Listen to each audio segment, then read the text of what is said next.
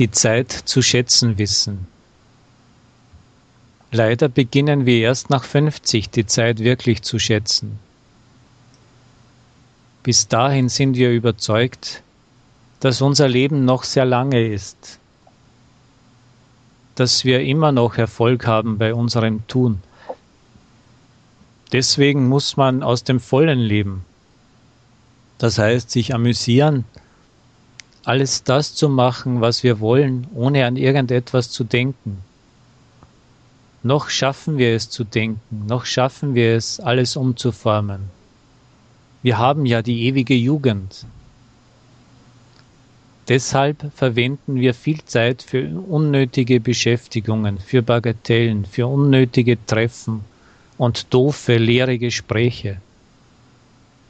Und erst nach 50 und bei manchem erst nach 60 stellt sich das Verständnis ein, dass das Leben schon zu Ende geht und du nichts Ernstzunehmendes weder für dich noch für deine Nächsten getan hast.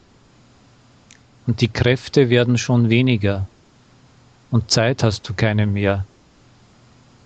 Und so gehen Menschen in eine andere Welt und lassen nur eine blasse Erinnerung an ein aus eigener Schuld nicht gelebtes Leben. Darum, je früher wir unsere Zeit zu schätzen beginnen, umso Größeres erreichen wir, umso mehr glückliche Minuten erleben wir, weil es kein größeres Glück gibt, als zu leben, indem man sich über jeden Tag freut, und seinen Mitmenschen Freude bringt. Für mich ist zurzeit jeder Tag wie das ganze Leben, in dem meine Kindheit, die Jugend, die Reife und das Alter geborgen ist. Mich macht auch die Sonne glücklich, wenn sie hinter den Wolken hervorschaut, das Lachen der Kinder, das Lächeln der Frau und der tiefe Blick eines alten Menschen, und eine gut geschriebene neue Stunde.